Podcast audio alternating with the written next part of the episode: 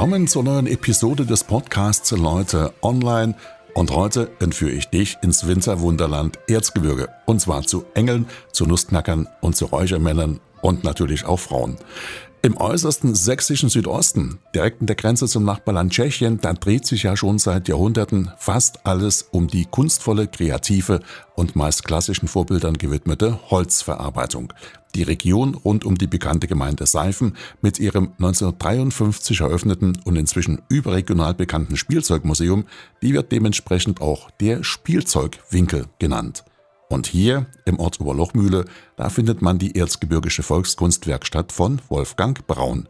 Der ist Kunsthandwerker mit Leib und Seele und sprüht nur so vor kreativen Ideen und das ist bestimmt auch ein Grund dafür, dass seine Holzarbeiten bereits mehrfach mit Preisen ausgezeichnet worden sind. Er hat gemeinsam mit seiner Frau Elisabeth viele erzgebirgische Miniaturen designt und auch das Drehkastel. Das ist ein kleines Holzkästchen mit einem ganz besonderen Drehmechanismus erfunden und mit dem kann man das Erzgebirge quasi in der Hosentasche auch mit auf Reisen nehmen. Tolle Idee. Außerdem ist er langjähriges Mitglied im Verband Erzgebirgischer Kunsthandwerker und Spielzeughersteller e.V. und er engagiert sich nicht nur für eine hochwertige erzgebirgische Holzkunst, sondern auch für die Gewinnung und die Ausbildung von Nachwuchs für das Handwerk und er präsentiert seine erzgebirgische Heimat unheimlich gern. Er ist Unternehmer, Musiker, Heimatkundler, Familienmensch und bodenständiger Hiescher, also Hiesiger, wie die Einheimischen im Erzgebirge genannt werden. Und heute ist er bei mir im Podcast, Wolfgang Braun. Wolfgang, schön, dass du hier bist im Podcast, dir Zeit genommen hast, äh, um mal ein paar Minuten Rede und Antwort zu stehen. Ähm, und wir fangen am besten dort an, wo es losgeht, im Erzgebirge nämlich. Und das Erzgebirge ist ja nicht nur für dich, sondern auch für ganz, ganz viele andere Menschen, gerade in einer Zeit, in der es dann so langsam Weihnachten wird, eine Gegend, in die man unbedingt gucken muss und aus der man auch eine ganze Menge erwartet, Weihnachtliches. Das ist so ein bisschen das, mit, wem, mit dem du richtig dienen kannst, oder? Ja, das ist sozusagen unsere DNA, mit der wir uns beschäftigen. Erstmal schönen Dank für die Einleitung, für das Interesse. Ja, Erzgebirge ist schlechthin das Weihnachtsland Deutschlands, kann man so sagen. Aber das war es nicht immer und nicht nur, es war auch das Spielzeugland. Mhm. Das ist auch immer so ein bisschen meine Intention mit. Natürlich, es ist bei uns sehr, sehr viel auf Weihnachten hin gestaltet und ja, vom 2. Januar beginnt bei uns schon alles wieder das Denken auf Weihnachten hin, auf die Saison. Aber es ist auch diese Holzspielzeugregion mit äh, sehr großer Tradition, wenn ich da an so Firmen denke wie Samuel Fischer oder Vero Olbernhaut, dann zu DDR-Zeiten. Also da gibt es auch eine äh, sehr große und, äh, ja, sag mal, äh, professionelle Holzspielzeugherstellung mit äh, gutem Ruf in Deutschland und in Europa und da kommen wir vielleicht noch drauf, das will ich auch gerne immer mit bedenken. Aber jetzt natürlich so kurz vorm Advent, äh, ja, strömte Leute zu uns, äh, wenn man überlegt, dass Seifen so circa 300.000 Besucher ist ja hier der Nachbarort mhm. im Jahr hat. Äh, und natürlich jetzt das Gros, die jetzt kommen und sich die Leute da ein bisschen in Weihnachtsstimmung versetzen wollen, ein bisschen in Ruhe und ja, ein bisschen ja, herzerwärmend oder nee, umsonst heißt ja auch der Slogan in der Branche Kunst zum Leben, die Kunst zum Leben. Also auch äh, oder Volks Holzkunst mit Herz, das ist auch mhm. so, ein, so ein Slogan und das passt natürlich jetzt ein bisschen in die anheimende Adventszeit, Weihnachtszeit. Genau, kennt um diese Jahreszeit, um diese Adventszeit, Weihnachtszeit auch jeder, die erzgebirgische Volkskunst. Aber die gibt's ja nicht nur zu Weihnachten und nicht nur in der Adventszeit, die gibt's ja eigentlich auch das ganze Jahr. Und die hat ja auch einen Ursprung, diese, diese Weihnachtszeit, also mit Engeln und mit Krippen und allem, was dazugehört. Kannst du denn sagen, wann das mal begonnen hat, dass das Erzgebirge ausgerechnet für uns dazu geworden ist, dass es so eine, so eine Weihnachtswerkstatt geworden ist quasi? Ja, die Volkskundler wissen das ja nicht immer ganz genau. Ne? Das gibt immer so Forschungen und es gab ja jetzt auch wieder einen Disput vor ein, zwei Jahren über den Ursprung des Schwibbogens. Da gibt es ja auch verschiedene Theorien. Hm, aber grob äh, kann man ja sagen, dass es gibt ja das äh, äh, Sprichwort oder das geflügelte Wort, alles kommt vom Bergbau her. Also es hat mit dem Bergbau begonnen in dieser Finsternis, wie die Leute dort gearbeitet haben. Sie waren sehr findig, sie waren ingenieurtechnisch auch so auf ein hohen Stand, überhaupt in Sachsen, aber auch besonders im Bergbau. Und äh, dann haben die sich erfindungsreich dem der Holzindustrie zugewandt, einfach wo der Bergbau da niederging. Das ging ja nicht mit dem Mal, das ging immer in verschiedene Schritte. Und haben am Anfang Gebrauchsgerät gemacht, die Gebirgler hier. Und äh, vielleicht Schüsseln, Dellern, vielleicht auch ein bisschen Holzspielzeug. Und dann so ganz allmählich oder, oder auch Gebrauchs für, für, für zum Beispiel für die Strumpfindustrie oder mhm. Spindeln und so.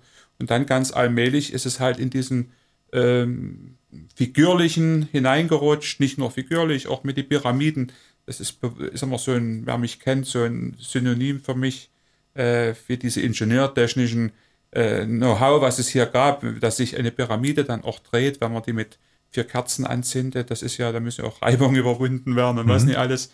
Das sind schon äh, kluge Köpfe gewesen, die das damals entwickelt haben, vielleicht auch ausgelacht worden sind und mittlerweile hat es zigtausend Leuten Lohn und Brot gegeben in den vielen Jahren, wie auch zum Beispiel die Pyramide äh, produziert wurde. Ja, es würde vielleicht so Mitte des 19. Jahrhunderts so ungefähr, wo dann die Figurenwelt langsam äh, aufgetaucht ist, der Nussknacker, auch mit diesem erzgebirgischen Volkshumor, mhm. dass man den Nussknacker nimmt, dass er einen König nimmt, der dann aus dem Erzgebirge vielleicht die das Geld abschöpft und indem er die Bodenschätze hier äh, nimmt. Und dann hat der Erzgebirge gesagt, na jetzt soll der König mir auch mal meine Nüsse knacken. Das geht dann über die Pyramide, was ich schon angesprochen habe. Lichterengel, Lichterbergmann.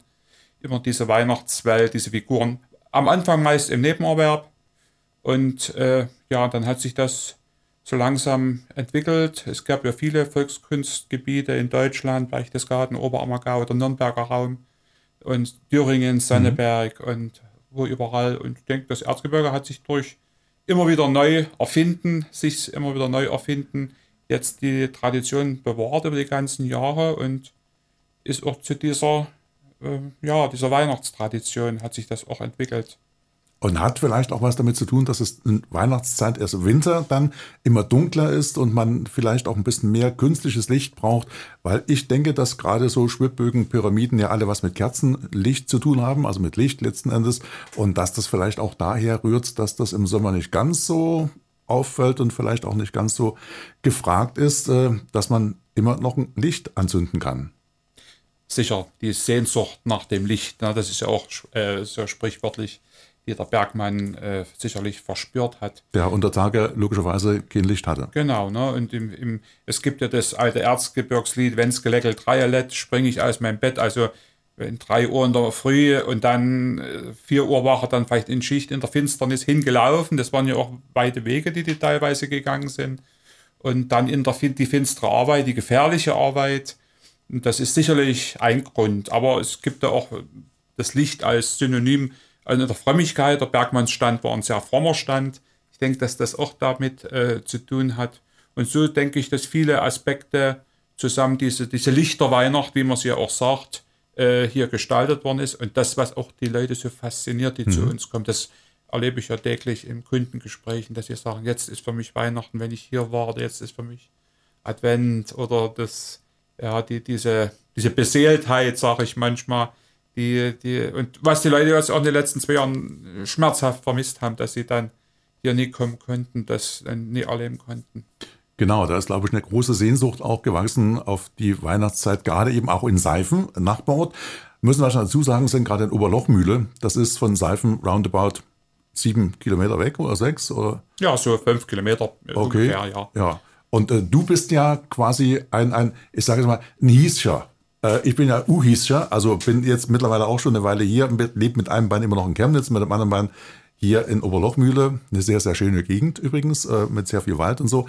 Ähm, du bist ein Hiescher und du kennst dich ja aus. Äh, wie war denn das in Oberlochmühle, da als das angefangen hat mit den Weihnachts, mit den Weihnachtsbräuchen, mit dem Weihnachtshandwerk? Da warst du noch nicht auf der Welt, aber du hast garantiert auch davon gelesen und gehört. Ich denke, dass es bei uns hier im Dorf sehr spät entstanden ist und jetzt gar nicht die Weihnachtstradition hier so explizit war. Äh, es gab hier ja diesen kleinen Bach, ein Bächlein, wenn man sich das mal anguckt. Und äh, außer es ist Hochwasser, das, was man ja nie hofft und was wir mhm. aber erlebt haben was ziemlich äh, schlimm war 2002. Aber ansonsten hat dieses Bächlein sieben Wasserräder angetrieben und das waren in der Regel Drehwerke Und über diese Drehwerke, Transmission wurden Kreissägen oder Drechselbänke angetrieben. Äh, früher waren es Bochwerke und dann hat sich aus dem Bochwerk das Drehwerk entwickelt.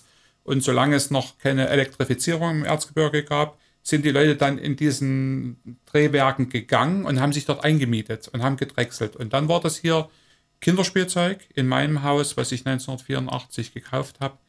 Zusammen mit meiner Frau waren es Kegel, ganz kleine Kegel, also nicht so große, wie man sich vorstellt, sondern so 12 cm große Kegel. Die kamen in Holzkästel rein mit zwei Kugeln dazu und dann war das ein Holzspielzeug, was in die ganze Welt exportiert worden ist, mhm. bis Übersee, Amerika.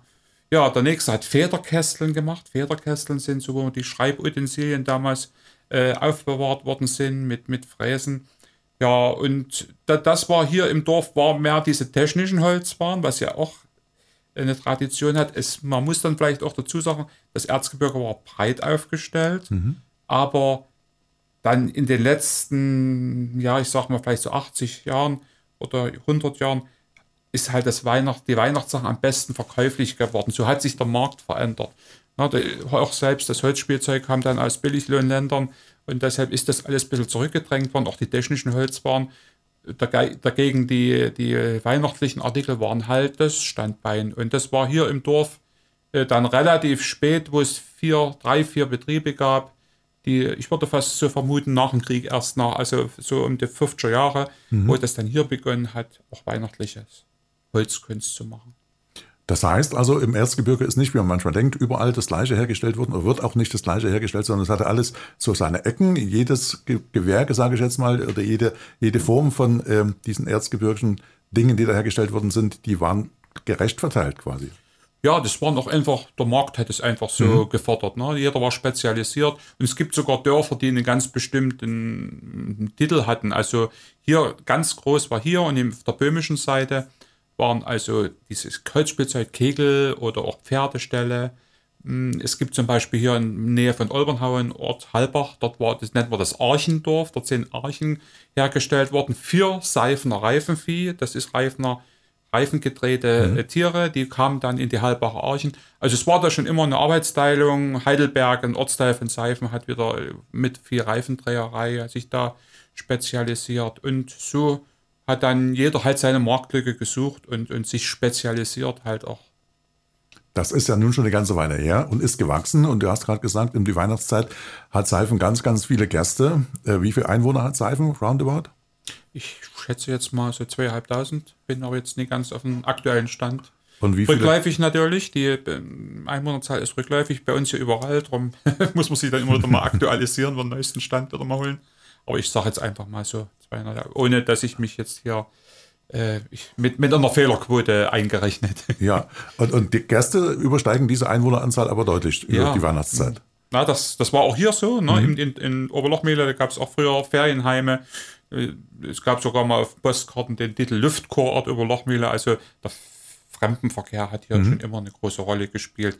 Vielleicht erst Anfang des 20. Jahrhunderts oder so mit dieser ja, wo die Heimatvereine auch entstanden sind, auch in der sächsischen Schweiz, diese Wandervereine und so.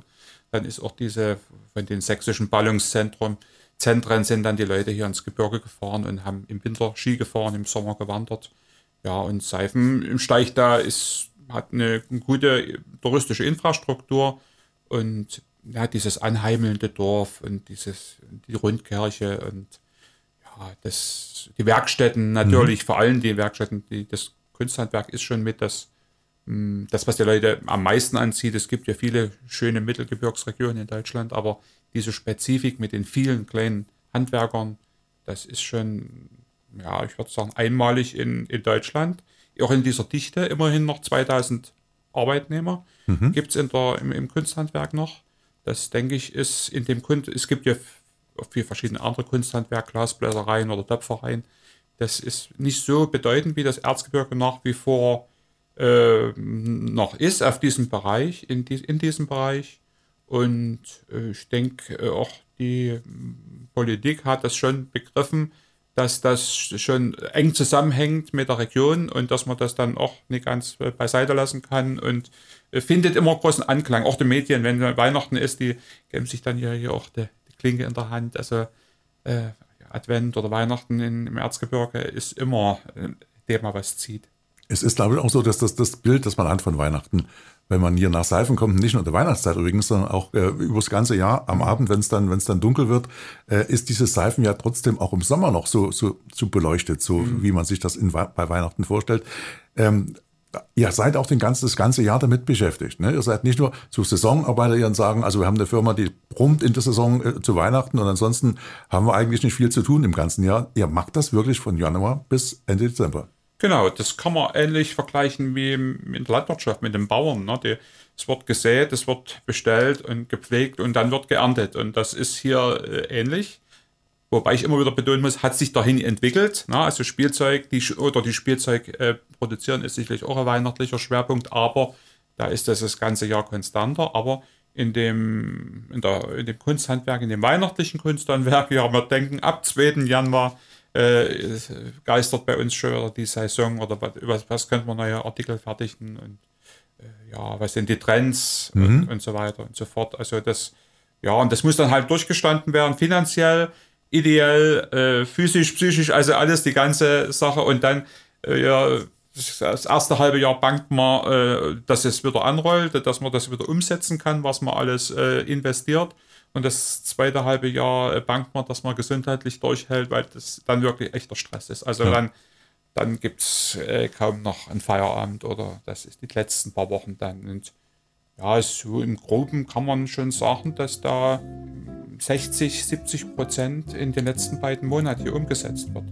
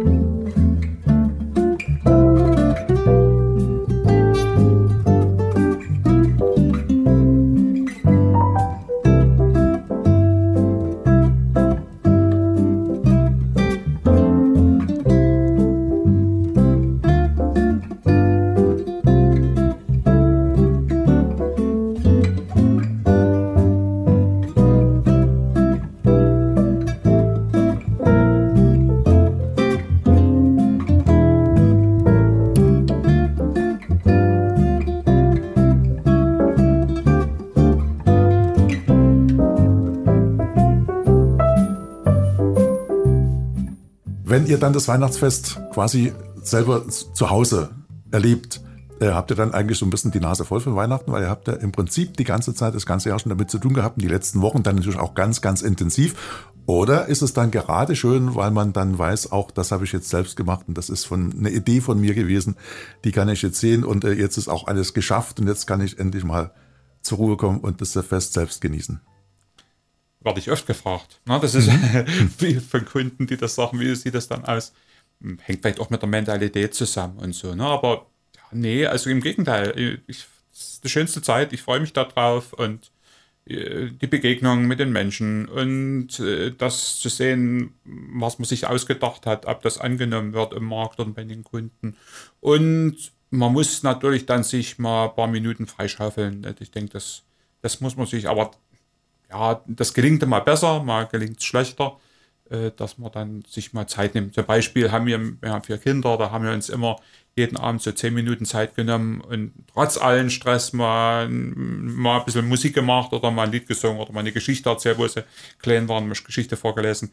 Das muss man dann schon versuchen, dann auf der Reihe zu bringen. Oder so ein Ritual bei uns ist auch der erste Weihnachtsfeiertag, dann gehen die Kinder meistens zu den Schwiegereltern oder sonst was. Das ist ein Tag, wo dann wir fast uns einschließen, der erste Feiertag und dann nur mal ganz äh, in Ruhe das genießen und uns da auf, auf die Stille freuen.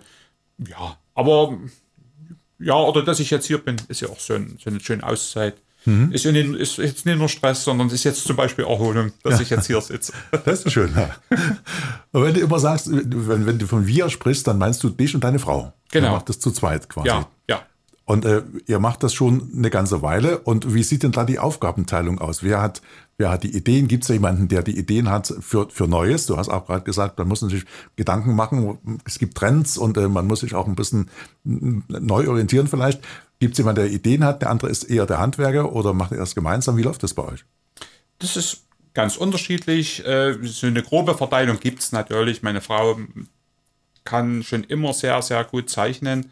Da war auch schon in der Schule äh, immer äh, erstaunt beim Zeichenlehrer oder Kunsterzieher.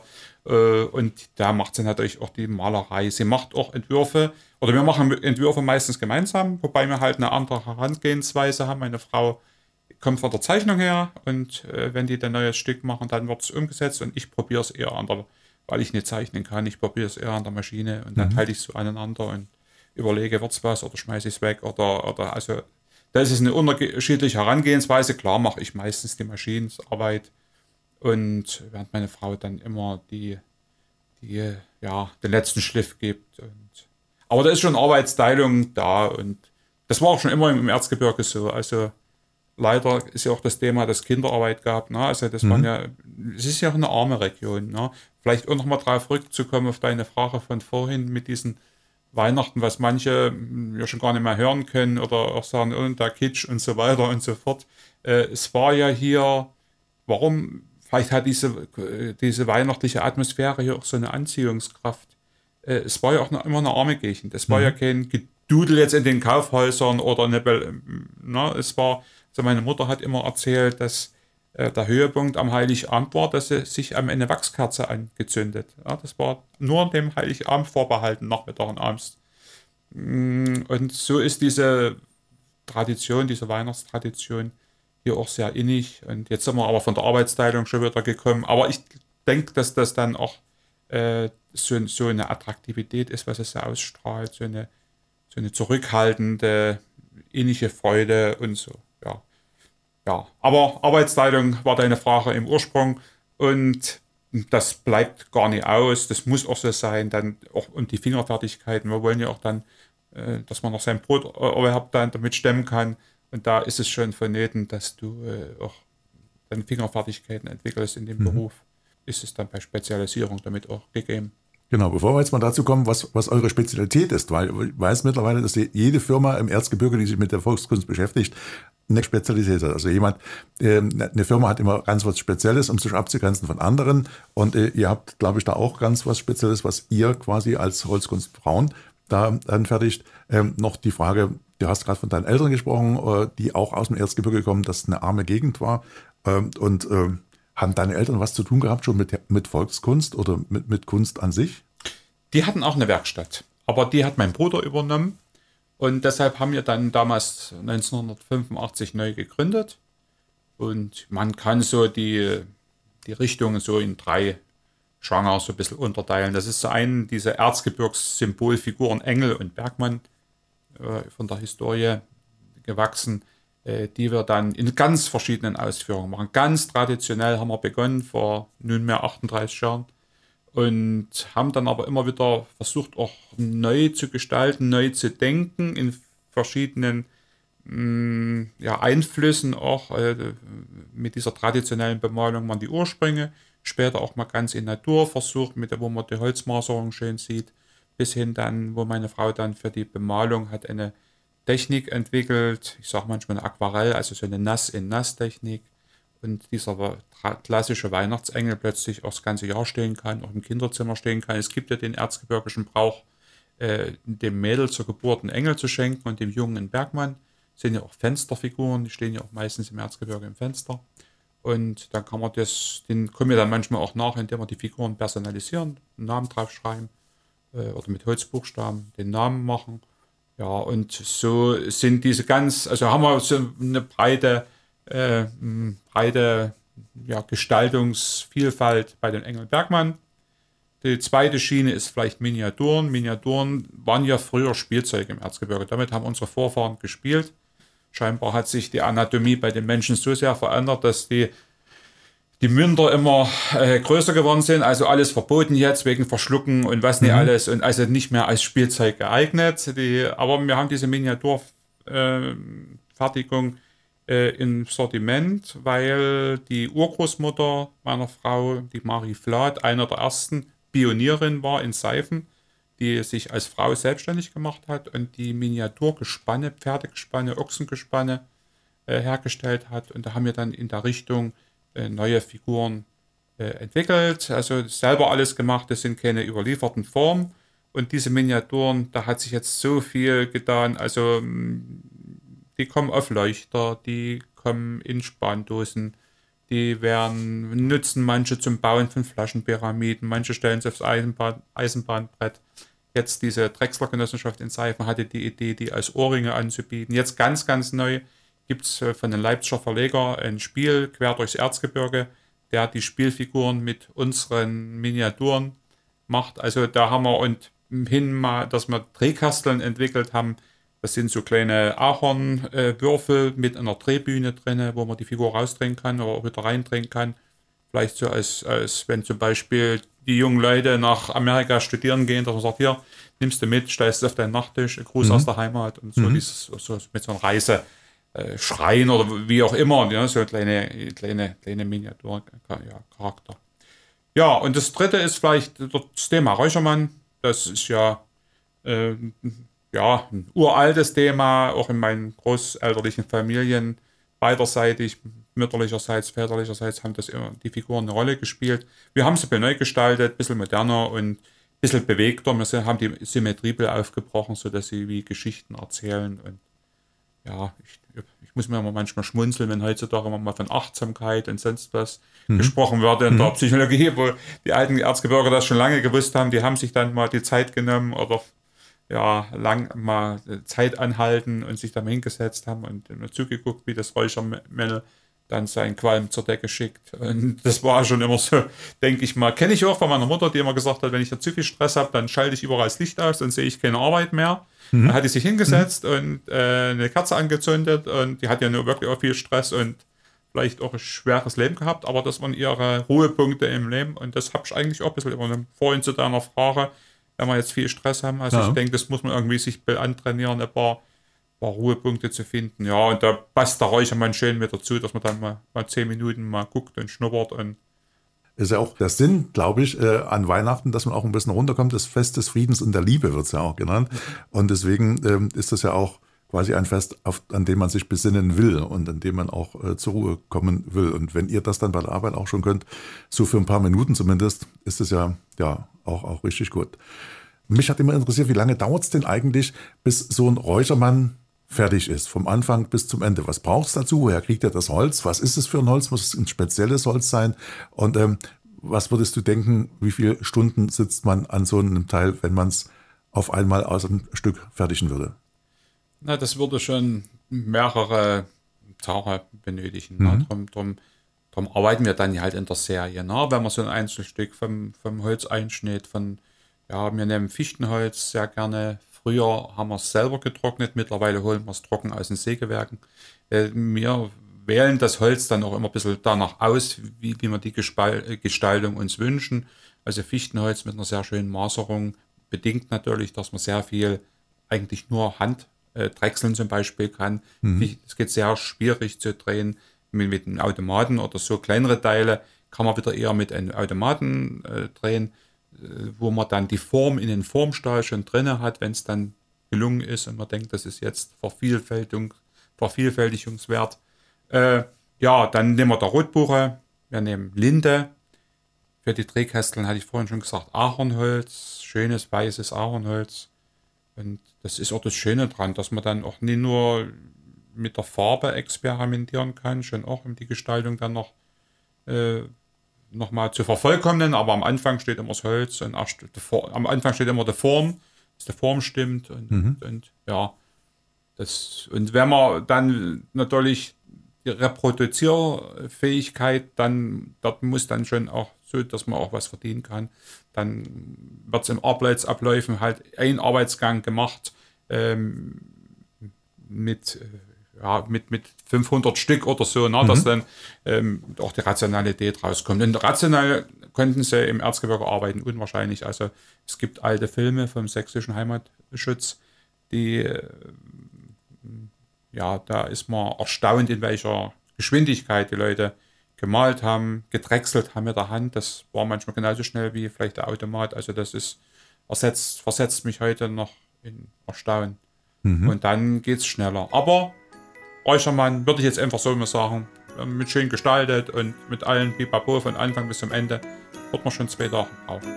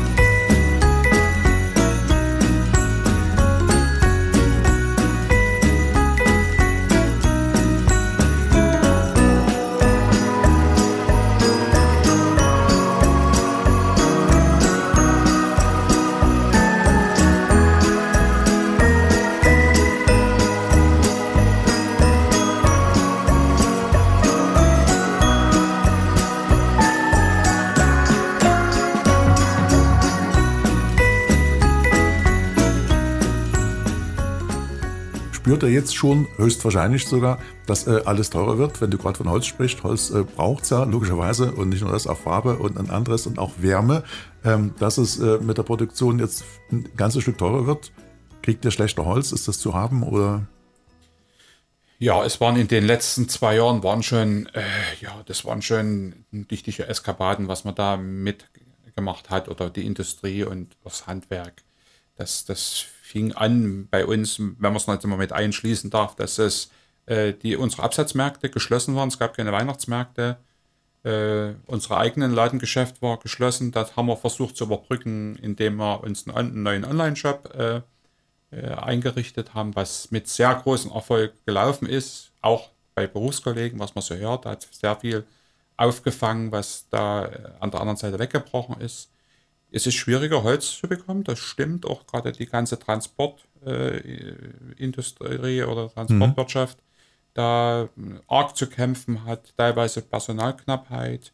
Äh, ja, es ist nicht leichter geworden. Und natürlich Teuerung ist klar, jetzt auch die ganzen Energiekosten mhm. und natürlich auch der Lohn, was ja wünschenswert ist. Ne? Jeder soll ja auch gut verdienen und man sieht ja auch, was in den Ballungszentren da verdient wird. Dort muss man irgendwie mit Schritt halten, aber man darf halt nicht vergessen, wir machen halt Made in Germany, also das Lohnkostengefüge, was wir hier in Deutschland haben, das kommt nicht aus China oder sonst wo, aus einem Billiglohnland, sondern ja. wir müssen hier konkurrieren mit äh, den Lohnkosten, was hier ist. Es ist Handarbeit, mhm. das muss man ja auch sagen. Ne? Das, und es geht halt auch immer wieder so weit, indem die Kunden die Handarbeit schätzen. Ja und bereit sind, den Preis zu zahlen und das auch können. Das mhm. ist ja dann das Dritte, ne? dass sie sagen, das habe ich jetzt oder das ist es mir wert. Ja, Im Moment kein Problem, muss ich echt so sagen. Ich glaube, im Moment äh, sind alle hier in der Branche hochzufrieden. Die Lager sind leer. Äh, aber das, es wird sicherlich nie leichter. Aber es war noch nie leicht.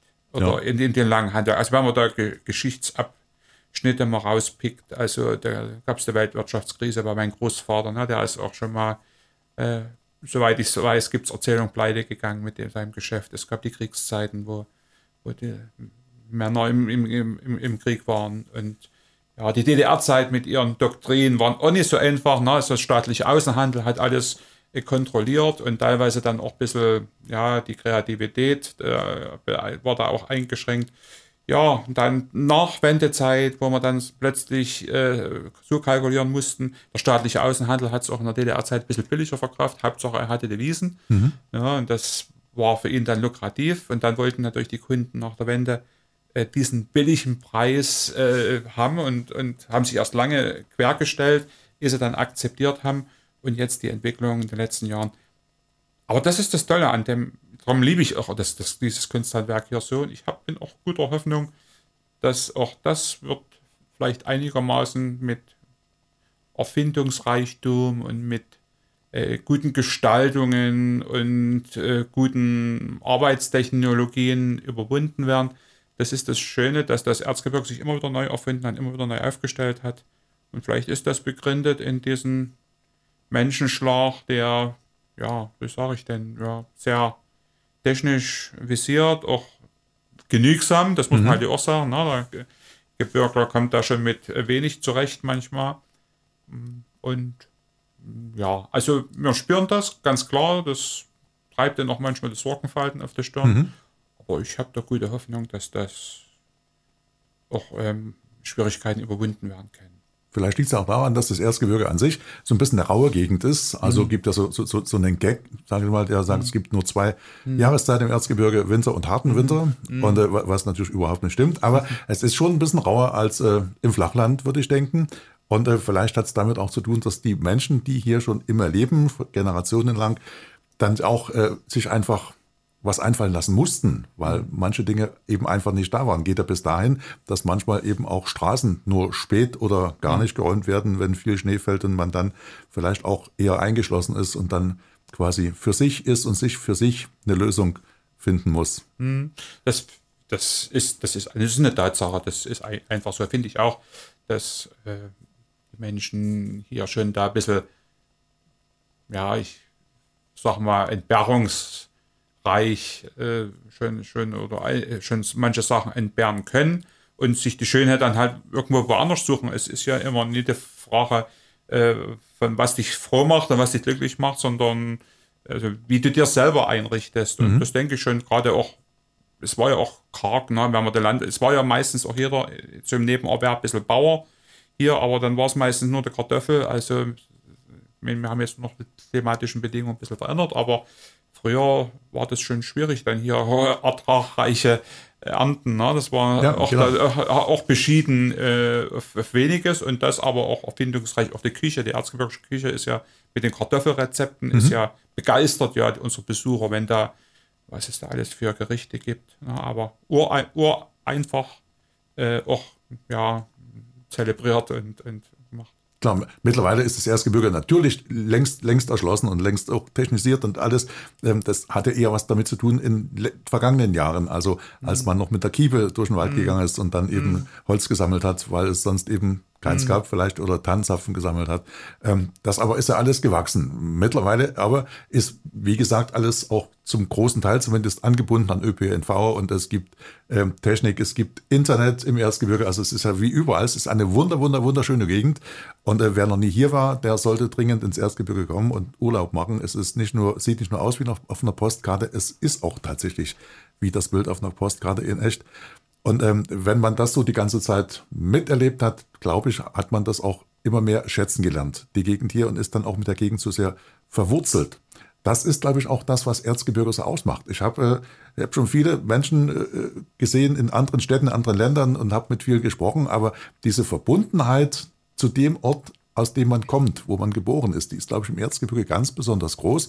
Und auch die Verbundenheit zur Familie und zur Natur, in der man lebt. Ja, das glaube ich auch. Also Naturverbundenheit oder mit der Natur leben, mit dem Jahreszeitenleben. Mhm. Was ja auch was Schönes ist, dass mhm. wir Jahreszeiten hier haben. Ne? Was ist das für ein Reichtum? Wie viele Länder haben das? Nee, also es ist ja gerade schön, wenn es früher wird und wenn dann der Sommer äh, das gleißende Licht der über die Felder schickt und dann der Herbst bunt wird und der Winter natürlich sowieso mit Schnee. Ja, ich glaube schon, dass das auch den Menschenschlag prägt, diese Verbundenheit auch in der Familie, sich gegenseitig helfend klar gibt es hier überall auch Diskrepanzen wie überall und es gibt Spannungen, das, das wollen wir ja gar nicht wegreden und wir leben ja im Moment auch in einer sehr spannungsreichen Zeit, mhm. ne, wo da ist ja, ja Menschen ringen um, um Erkenntnisse oder um Wege, die man gehen kann.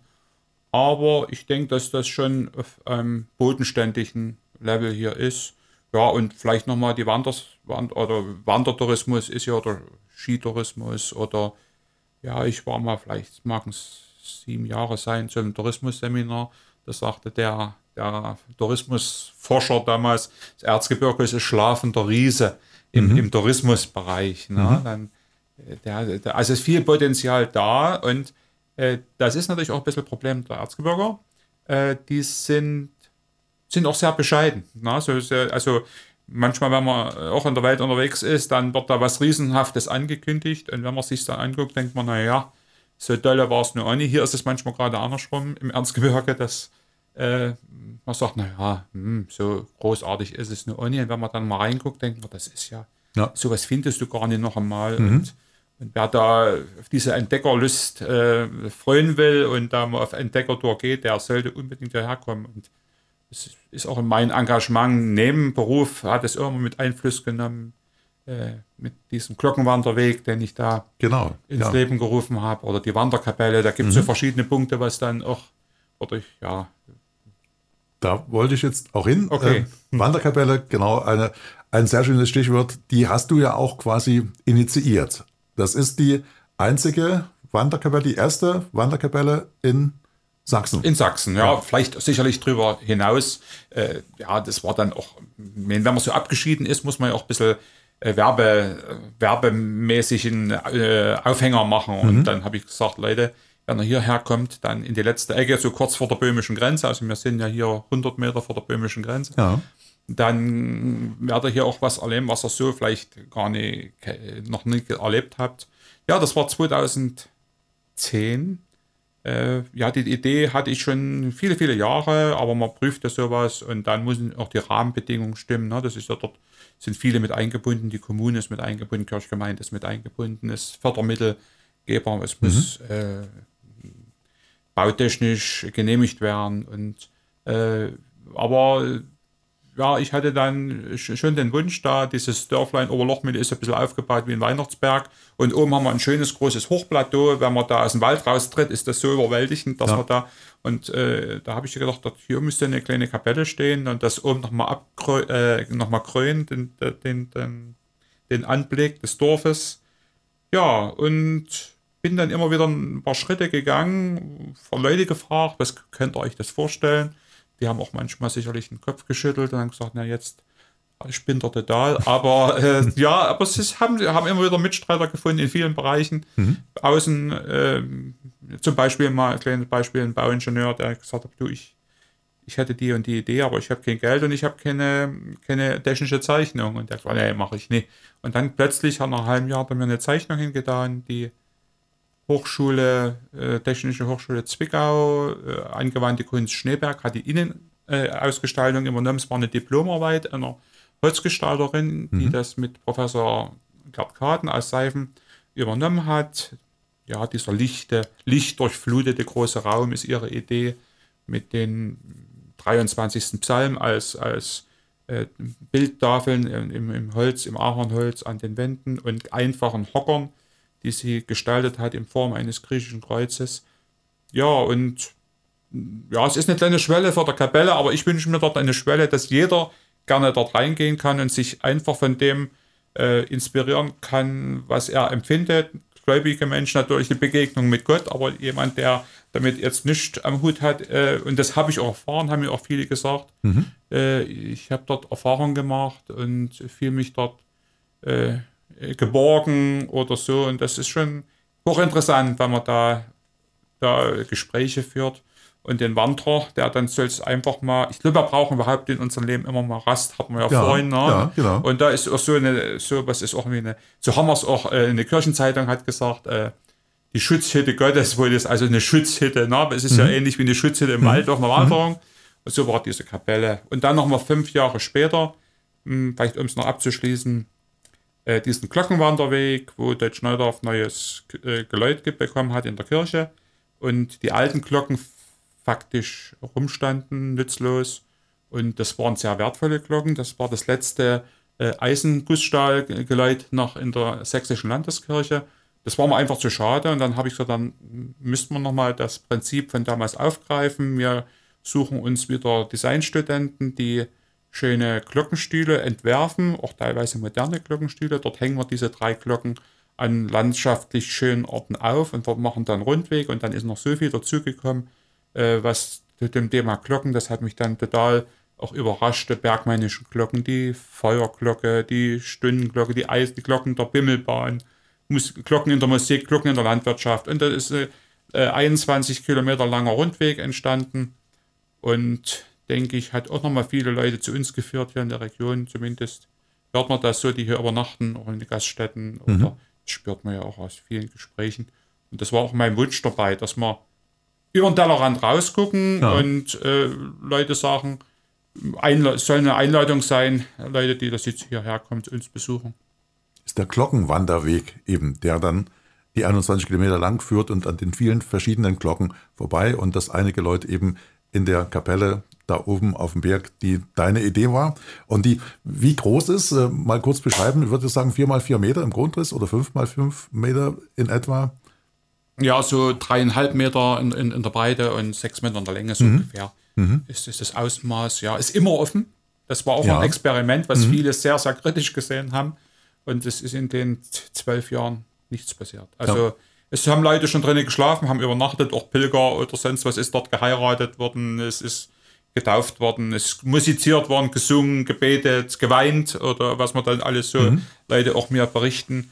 Und das erfüllt mir ein Jahr mit, mit Freude, wenn man das dann so hört und denkt, dann, dann ist es auch gut und richtig so. Ja. Und ja. Und man sich, kann sich dann hat es auch gelohnt. Ja, man kann sich ja auch besinnen eben. Es ist so ein Ort ja. der Besinnung schon der Ort an sich. Äh, mhm. selbst unter Kapelle wäre ein Ort, der staunen lässt. Dann steht man da oben auf dem Plateau und guckt in die böhmische Seite mhm. rüber und, äh, und, dann eben die Kapelle, die da jetzt steht, ist äh, schon beeindruckend, mhm. ganz einfach, wirklich beeindruckend und äh, ja, denke Freut auch, mich, wenn du das so, so, siehst. Ja, ist so. Das ist ja. auch jedes Mal, wenn man aus dem Wald rauskommt und dann ja. eben auf, auf die große Lichtung da tritt mit dem Feld und am Ende steht die, die Kapelle und man guckt darüber hinaus noch in das Böhmische. Das sieht schon wirklich richtig, richtig ja, ergreifend aus. Das ist einfach so. Es ist, ist Muss ja man gesehen ein, haben. Ist ein Stück Experiment. Ne? Mhm. Man, man, hat so seine Gedanken, aber jeder Mensch hat ja nur andere Empfindungen, aber die dann teilt, was man sich so. Aber das erfreut mich dann immer, wenn das äh, Leute da berichten, dass sie es auch irgendwie in irgendeiner Weise angesprochen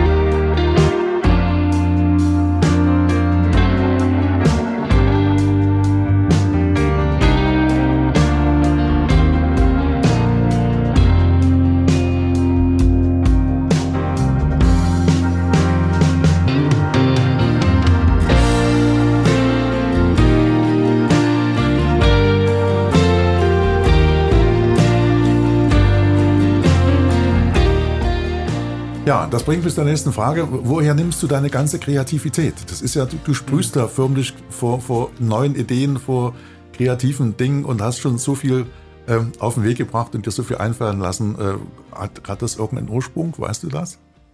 Nee, frage ich mich manchmal selber, wo die Idee mhm. herkommt. Ne? Also ich glaube, es, es gab mal einen äh, Regisseur, Dresden, glaube ich, hat es gesagt, mhm. das ist manchmal seine Einfälle, wenn man die sucht und versucht und krampfhaft dann äh, kriegt man keine. Und manchmal kommt es wie ein Vogel, der auf der Schulter fliegt und einfach sagt, ich bin jetzt so da.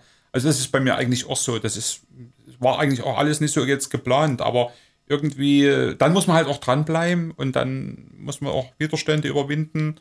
Und im Plan gibt es dann auch viele kritische Stimmen. Wenn es gelingt, dann gibt es auch viele, die es für sich verbuchen. Also äh, ja, Kreativität, ich kann es gar nicht beschreiben, wo es herkommt. Es ist einfach ein Gedanke da jetzt wieder auf unsere Werkstatt zurückzukommen, manchmal ist es auch, bringt dann auch der Kunde drauf, dass mhm. er sagt, probiert noch mal das, mal das, dann einfach mal, wenn man davor sitzt. Also das sind ganz verschiedene Herangehensweisen. Ja, und ich versuche halt immer, denke ich, was wichtig ist, über den Tellerrand rauszugucken. Ja, das, das könnte natürlich auch so ein Nachteil sein, der Gebirger ja, in, in, äh, Region, dass man immer nur seine kleine Welt sieht. Und ich glaube, dass das in, in keinster Weise gut ist, sondern dass man dann schon äh, weit denkt, groß denkt, auch mal was probiert. Und wenn es halt nicht wird, muss man halt wieder umkehren. Mhm. Und, und dabei aber die Bodenständigkeit, die wir hier im Gebirge haben, nicht verlieren. Das so als Fundament, aber dann auch weit denken, groß denken, probieren und auf den Vogel warten, der dann auf sich auf die Schulter setzt oder dann einfach, oder den man dann sieht und sagt, na Mensch, das, dann habe ich gar nicht kommen sehen und ja. das ist eine gute Idee, das könnte man doch mal probieren. Und nun tauscht ihr euch ja, tauscht euch ja auch äh, regelmäßig aus. Ihr seid ja nicht so, so einzeln, jeder macht so seins und jeder kocht sein eigenes Süppchen. Das, das schon, klar, jeder hat seine eigene Firma, aber ihr seid ja auch ein großer Verband und seid organisiert im Verband und da passiert ja auch ganz viel. Ähm, der Verband äh, ist da für dich sehr wichtig. Äh, du bist da auch mit Mitglied, ganz klar. Äh, wie viel seid ihr und äh, um was kümmert ihr euch im Verband? Dieser Verband Erzgebirgischer Kunsthandwerker und Spielzeughersteller ähm, gibt es, wird es meines Wissens so seit circa 20 Jahren. Und äh, wenn ich draußen rumfahre oder äh, in anderer Funktion, kommen wir vielleicht noch dazu, als Projektleiter der Denkstadt, äh, mit zum Beispiel mit den Musikinstrumentenbauern in Magnenkirchen rede und spreche, mhm. dann beneiden die uns um, um so einen, einen, Verband, so einen, einen branchenübergreifend, der sich dann auch als Interessensvertretung ist, wo man sich austauschen kann über die aktuellen Probleme. Wir haben jetzt gerade über Preise gesprochen. Ne? Oder er kümmert sich auch ganz, ganz intensiv um den Berufsnachwuchs. Diese Lehrausbildung äh, ist in den Händen des Verbandes und Selbstkritiker äh, des Verbandes müssen sich dann schon überlegen, die sagen, naja, es gibt dann immer welche, die da mehr Individualisten sind und sich das nicht so gerne äh, mhm. mögen, aber die, der Beruf, die Berufsausbildung des Holzspielzeugmachers, was es nur hier gibt, wird nur hier deutschlandweit einmalig in Seifen ausgebildet dreijährige Ausbildung und wo überall her die Leute kommen aus ganz Deutschland, teilweise auch aus dem Ausland, die das gerne möchten. Das ist in den Händen des Verbandes und Werbemittel natürlich oder auch diese, diese Werbekampagne, dieser Ansprechpartner bei den politischen Institutionen ist ja auch immer wieder wichtig, gerade jetzt, wo es auch in die Weihnachtsmärkte ging, das Sprachrohr der, der Hersteller. Ja, also ich finde das schon sehr wichtig und ich bin gerne dabei, und fühle mich dort schon auch äh, inspiriert, aber auch aufgehoben.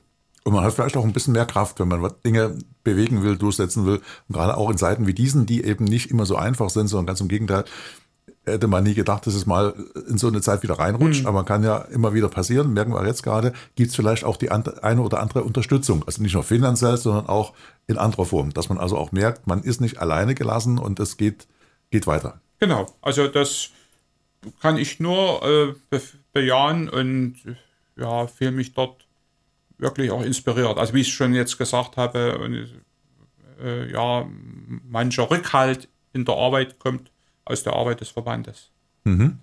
Und es gab ja auch im letzten Jahr mitgekriegt, bei, bei Corona gab es ja auch diesen virtuellen Weihnachtsmarkt, weil Seifen ging ja nichts auf dem Weihnachtsmarkt, logischerweise, wie alle anderen Weihnachtsmärkte war auch der gecancelt.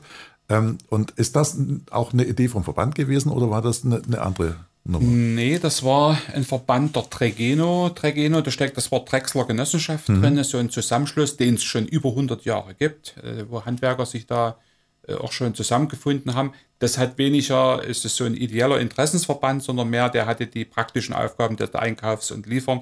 Er mhm. ging auf Messen früher, was die kleinen äh, Firmen ja alle nicht so konnten und so weiter und so fort. Und äh, die Geschäftsführerin Juliane Gröner äh, hatte die, die Idee, einen virtuellen Weihnachtsmarkt zu machen in der Corona-Zeit. Und mit großem Erfolg ist auch mit dem German Brand Award äh, prämiert worden. Und ja, war ein großes Podium, eine ganz tolle Sache. Da sind wir wieder bei meinen Projektleitung. Also vor drei Jahren äh, hat Seifen ein Projekt ausgerufen mit dem Arbeitstitel Kompetenzzentrum Seifen. Wie, wie wird es mit dem Berufsnachwuchs? Nachwuchs. Es gibt natürlich auch bei uns hier äh, Nachwuchsprobleme, äh, wobei ich ja gesagt habe, dass der Verband eine gute Ausbildung macht und dieses Jahr 26 Lehrlinge die Arbeit aufgenommen haben. Also das ist eine sehr, sehr gute Zahl. Aber die Firmeninhaber, das ist rückläufig, es schließen immer wieder Werkstätten. Es werden verschiedene Artikel nicht mehr produziert, die irgendwo dann in der Versenkung verschwinden. Auch die, die Formenvielfalt und äh, ja, überhaupt auch die Vielfalt des Handwerks. Und äh, da habe ich dann 2020 die Projektleitung übernommen mit einer 80% Stelle, damit ich noch äh, ein paar Prozent in meiner eigenen Werkstatt bin. Ich wollte eigentlich zum Ende meiner Berufszeit da, das alles weitergeben, was ich, äh, ich habe dreimal Lehrlinge ausgebildet, war doch da manchmal eine Zeit im Meisterprüfungsausschuss oder habe auch bei dem Glockenweg und so und mit Studierenden zusammengearbeitet von, oder Designstudenten. Und das es kommt dort alles zum Tragen. Und kann man vielleicht noch, noch ein Wort drüber verlieren, aber um zurückzukommen auf deine Frage, in dieser Arbeit als Denkstadt haben wir das ideell unterstützt, diesen, äh, diesen virtuellen Weihnachtsmarkt. Kann natürlich nie das äh, ersetzen, dieses Gefühl, hier zu sein, aber es war schon eine tolle Idee und hat viele Lücken gefüllt und hat auch geholfen, Umsatz zu generieren hier mhm. im Erzgebirge.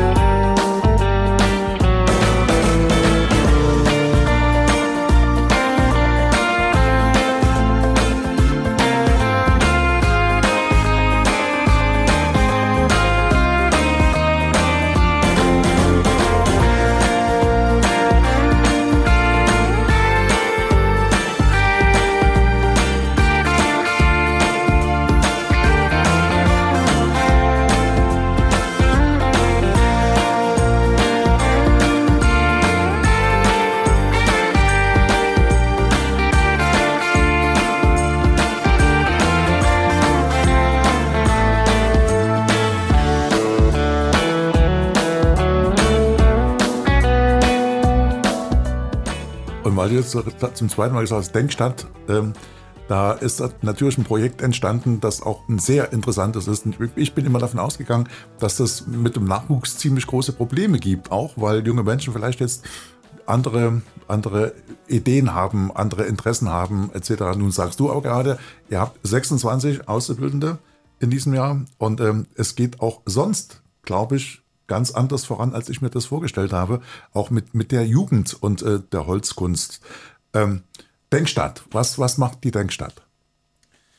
In der Geschichte der, des Kunsthandwerks, wenn wir so reden, wir 150, 160, 70 Jahre, gab es immer, diese, wenn du schon auch die Begrifflichkeiten, diese Volkskunst, ne, diese, auch, auch diesen Begriff der Männelmacher und, diese, mhm. und in diese lange Geschichte ist immer wieder auch beeinflusst worden von äh, Designlehrern, Professor Seifert, es war Max Schanz, die dann die staatliche Spielwarenfachschule so 1930, 40 äh, da ganz große Akzente gesetzt haben. Also es war immer schon auch eine künstlerische Beeinflussung des Handwerks, vielleicht auch so ein Grund mit, warum sich das so gut gehalten hat. In der DDR-Zeit gab es da auch sehr gute Hans Reichelt oder Helmut Flade, waren so, so Namen, die Andreas Fleischer, sind so Namen, die in der äh, Gestalterszene sehr gut bekannt sind und die immer wieder äh, auch Hand, die Handwerker geschult haben. Und so ein Ansatz ist das vielleicht jetzt hier auch mit diesem Denkstadt. Da steckt Denken drin und da steckt Werkstatt drin. Mhm. Wir haben also eine, eine Prototypenwerkstatt und wir haben aber auch Rückzugsnischen, große Besprechungsraum und wo man sich zusammensetzen kann. Wir wollen uns vernetzen zwischen den Gestaltern, den Designern. Wir haben zum Beispiel Kontakte zu der Burg Giebichenstein, zum Spiel- und Lerndesign äh, was der einzige Studiengang in Europa ist zum Spielzeug, um, um wieder dieses Spielzeug, was ich am, am ja. Eingang gesagt habe, wieder ein bisschen mit zu bedenken. Dann kommen da Seminargruppen her und die probieren sich hier aus, die gehen in die Werkstätten, die gehen ins Museum, die probieren äh, verschiedene alte Technologien wieder neu zu denken aus und äh, bei uns sind Praktiker äh, gehen ein und aus, die auch gerne sich noch äh, jetzt an den Maschinen wenn sie keine eigenen Maschinen haben, da Prototypen zusammenbauen und auch ja, Verwaltungsleute und alles Mögliche. Das ist auch so eine Vernetzungsgeschichte. Mhm. Wir hatten in den drei Jahren, wo das jetzt läuft, fast über 200 Leute, junge Leute zu Gast, aus ganz unterschiedlichen, die das mal reinschnuppern wollen. Natürlich steht da am Endpunkt dann vielleicht der Wunsch, dass hier und da jemand eine leere, äh, leere Werkstatt übernimmt und hier bleibt. Und natürlich ist das auch sehr schwierig. Ist ja klar, dass die Leute lieber äh, in den urbanen Räumen sind, in den Städten und da viel größeres Angebot haben. Und auf dem Dorf ja, ist es manchmal nicht so einfach und äh, vielleicht manchmal fehlt auch diese Offenheit oder wie auch die jungen Leute, dass man die gar nicht lässt, äh, da ihre Gedanken da zu verwirklichen, sind ja auch sehr verantwortungsbewusste Leute dabei, muss man einfach so sagen. Aber es ist ganz, ganz spannend, es ist unwahrscheinlich spannend zu sehen. Es ist auch spannend zu sehen für mich, wenn ich die vielen Lehrenden, die Professoren mit ihren Studenten dann hier arbeiten sehe. Das ist für mich äh, so ein großes Geschenk und wie die dann auch hier das mm, aufnehmen dies, und erstaunt sind über diese Vielfalt, auch diesen äh, Erfahrungsschatz und auch technologisch von den alten Handwerkern. Also das ist eine ganz, ganz spannende Geschichte, die ich hier miterleben darf. Habe jetzt im, ab diesem Jahr meine Stelle geteilt mit einem jungen Holzgestalter, der Holzspielzeugmacher äh, gelernt hat und dann später in angewandten Kunst in Schneeberg äh, bis zum Master studiert hat und jetzt auch eine Vertretungsprofessur hat und der macht die andere halbe Stelle und ich eine halbe Stelle und ja, da ist es ganz spannend, was wir noch sehen werden. Ne? Und vielleicht ist auch diese äh, 26 Leute jetzt so, äh, die jetzt den Beruf anfangen, sind die hat bald ein, zwei äh, das Aufmerksamkeit gefunden über unsere Arbeit. Wir haben auch einen Instagram-Kanal und mhm. Äh, alles. Äh, ja, und da das ist ein Projekt, es ist äh, temporär, also noch zwei Jahre, dann ist, ist fünf Jahre geht das Projekt noch und da bin ich noch sehr gespannt, was uns da noch begegnen wird. Also wir haben jetzt ganz neu zum Beispiel, da kann man vielleicht noch Bewerbung machen, ein Spielzeugstipendium ausgeschrieben.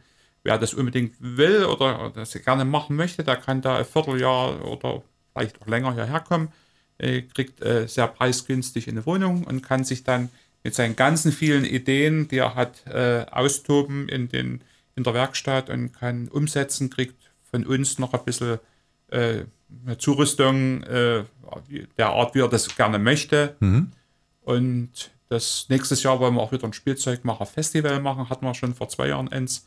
Also dort ist viel im Gang um, um dieses Handwerk. Äh, ja, man muss schon was tun, damit es ja. in, in, in, der in der Vergessenheit gerät. Und es ist ja auch schwierig. Es, selbstständig sein ist ja auch nicht so einfach. Das es, wollen wir mal nicht. Genau, es betrifft nicht nur euer Handwerk, sondern Handwerk generell in den letzten ja. Jahren.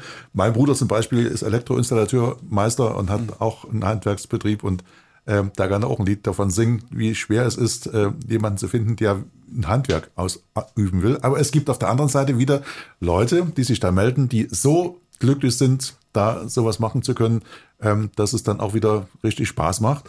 Äh, wenn man Lust hat auf dein Handwerk, auf die Holzkunst, auf die Denkstadt. Wie kommt man denn daran? Wie kann man sich denn da bewerben? Wie kommt man auf die Spur? Na, ist sicherlich erstmal mm, interessant, sich da zu informieren auf den äh, Internetseiten zu meiner Werkstatt holzkunst-braun.com oder denkstadt-erzgebirge.de. Dann kann man sich erstmal, was machen wir, welche Projekte haben wir gemacht, was wollen wir, was können wir bieten, was können wir nicht bieten. Großstadt kann jeder, ist unser Slogan, mhm. den wir da haben. Und und dann uns einfach ansprechen. Ein kurzer Draht, uns anrufen, sind überall Ansprechpartner, Telefonnummern dabei und fragen, was, was habt ihr vor oder was. Ich habe die und die Frage, das ist kein Problem. Ja. Und natürlich in meiner Werkstatt, äh, wir haben einen Schaubereich, also kann jeder in eine Malstube kommen mhm. und sind da in der Regel auch sehr offen und freuen uns, dass es jetzt wieder geht. Und wir wollen das Handwerk ja auch gerne zeichnen. Ja. Und ja. Ihr habt ja auch gerade eine Schau zu laufen. Also ihr habt ja gerade auch eine, eine Werksausstellung? Ja, ja genau, in, in, der, in dem Museum Die Hütte in Bobersau. Äh, das haben wir noch nie gehabt. Das ist das allererste Mal, wo man die ganzen 38 Jahre, die Resultate der 38 Jahre da sich mal anschauen kann. In der Sonderausstellung bis zu den Winterferien geht das noch und läuft aktuell. Und ja, das ist auch das Schöne bei uns, dass wir also ein Produkt von vom Idee über den Holzeinschnitt, über äh, die Fertigung bis hin zum Handschlag das mit den Kunden, wenn wir dann ihn wieder verabschieden und sehen, welche Reaktion das hervorruft. Hoffentlich. Äh, das ist ja auch, dieser schöpferische Prozess ist eigentlich gar nicht mit Geld zu bezahlen. Manchmal müssten wir vielleicht sogar noch Geld, also müssten wir noch Geld den Kunden bezahlen. Das für das, was wir dann wieder rückgeschenkt kriegen. Also es ist, äh, ja, ich möchte den Beruf nicht missen. Mhm. Ja, und äh, als letztes vielleicht oder äh, auf dem Weg zum, zum letzten Thema am heutigen Podcast.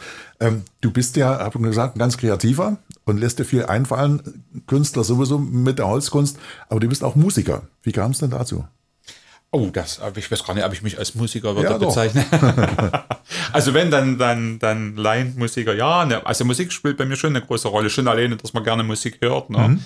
Und ja, ja, so laienhafte in der Schule, Blockflöte, klassisch, wie das halt so ist. Und habe dann später Trompete gelernt, äh, im Posaunenchor, Waldhorn spiele ich immer Augenblick. Ja, und wenn in den Chören immer mal ein bisschen Hilfe gebraucht wird, habe ich auch manchmal ausgeholfen, was leider jetzt im Moment durch, die, durch den Zeitmanagement nicht so äh, viel Raum bietet. Aber ja, wir singen schon auch gerne. Also mhm. ja, ja, ich weiß nicht, ob das alle Kinder und Schwiegerkinder, wenn wir alle zusammen sind, unsere 15 Leute da mit, mit Enkeln, äh, manchmal wird dann schon auch mit Augen gerollt, aber zu zwei, zwei Lieder muss schon mal sein, auch, auch zu Weihnachten, wenn wir uns mal treffen, also Musik. Äh, ja, und, und auch hören. Ich war jetzt gerade vor kurzem wieder mal in Olbernhaut, in Theater Variabel, Steffen Kraftschick. Es hat wieder mal gut getan, jetzt auch wieder mal Musik zu hören. Und da habe ich auch beides, kann ich mir alle. Ich war zum Reinhard May Konzert vor kurzem in Chemnitz, mhm. aber ich höre mir auch, was weiß ich, ein Weihnachtsoratorium an oder ich bin da oder ein Rockkonzert oder was auch immer. Also da bin ich sehr offen und Musik ist eigentlich so ein, so ein Quell, wo ich vielleicht auch meine meine Ruhe draus ziehe mein, mein seelisches Gleichgewicht oder wie man es auch immer nennen will. Ja, wenn Gäste da sind, die haben es dann ganz gut und treffen es ganz günstig, dann spielt der Posaunenchor direkt an der Kapelle, an der Wanderkapelle hier in Oberlochmühle und das ist dann ganz besonders, besonders. Äh, Gerade eben erst erlebt vor ein paar Tagen, äh, abends um 18 Uhr, ist es dann manchmal soweit, weil da auch die Glocken läuten in der Wanderkapelle. Ja, und in der Adventszeit geht es ja jetzt sowieso, wo man von der Pyramide anschieben zur Mettenschicht gehen, so den Gottesdiensten oder der, wo der Posaunenchor jetzt sowieso ein bisschen eine intensive Zeit hat und sobald es mir die Zeit äh, erlaubt, geht man dadurch mit und ist auch schön. Ist mhm. ja genau so was, wenn es den Leuten erfreut. Ja. Bei dir scheinbar auch äh, dich erfreut hat. Und ja, ist das unbedingt, ja. Na klar, ja. Musik, wie du schon sagst, das ist was, was, was zum Leben dazugehört, was ich brauche. Also das ist, ohne Musik wäre das Leben nicht nur nicht ja. halb so schön. Ja, da ist was dran. Mhm. Und das hatte dann auch zu Weihnachten wieder, also eine große Tradition mit dem Singen und mit den ganzen Weihnachtsliedern und den Oratorien und was mhm. da alles da noch so mhm. erfunden und komponiert wurde, um die Weihnachtszeit auch noch besonders schön zu machen. Ja, und das Erzgebirge ist auch eine musische äh, Region, ne? Mit, ja. Das muss man einfach auch so sagen, ne?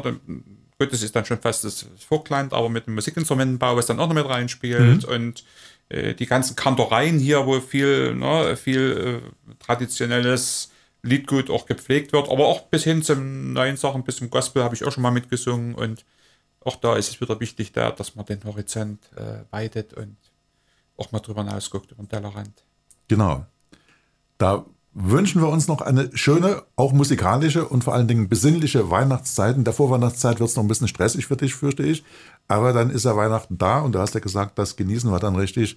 Und äh, ja, das wünsche ich dir und deiner Familie. Ganz Vielen Dank. Sehr hm. und bedanke mich ganz herzlich für die Zeit, die du dir genommen hast. Es ist eine Stunde geworden, dann doch. Na doch, ja. Die, die wir hier sitzen. Es ist verging wie im Flug. Wir könnten noch eine ganze Weile reden. Wir könnten noch viel reden. Und ja. vielleicht machen wir noch mal eine, eine Nummer zwei daraus. Das würde mich total freuen. Erstmal ganz vielen Dank und eine besinnliche, trotzdem, trotz aller Arbeit, vor Weihnachtszeiten dann ein schönes Fest. Wolfgang Braun aus Oberlochmühle. Danke, dass ich hier sein konnte und dir auch alles Gute und dann frohe Weihnachten, wenn es dann soweit ist. Genau, danke.